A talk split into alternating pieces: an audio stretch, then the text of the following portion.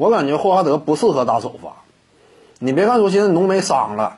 但真要说，哎，非得找一位，呃，顶替上首发位置的话，那我感觉更多还是应该麦基上。霍华德的话，那不适合打首发。一方面呢，就是目前，呃，霍华德本身的竞技状态，这个值得怀疑。再有一点呢，就是他，你要说真是直接把他提上首发的话，有可能激发出，呃，年轻时代自己作为联盟当中超级巨星的那样一种这个，呃，可以说自我意识。这种自我意识一旦激活的话，那有可能呢，这个霍华德就容易闹事儿。你这是湖人队必须要避免的。你不能说因为啊浓眉有伤病隐患，那把霍华德拔进来，这个我感觉，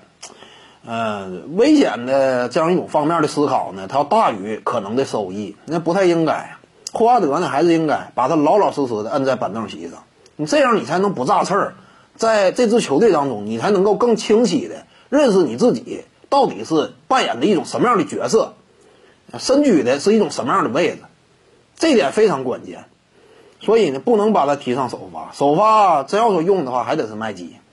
他俩之间竞争的话，我感觉不应该做出这样一种尝试，不能给霍华德呃太多的啊这样一种这个呃倾斜，容易滋生起他这样一种不服不忿的心态，那就完了。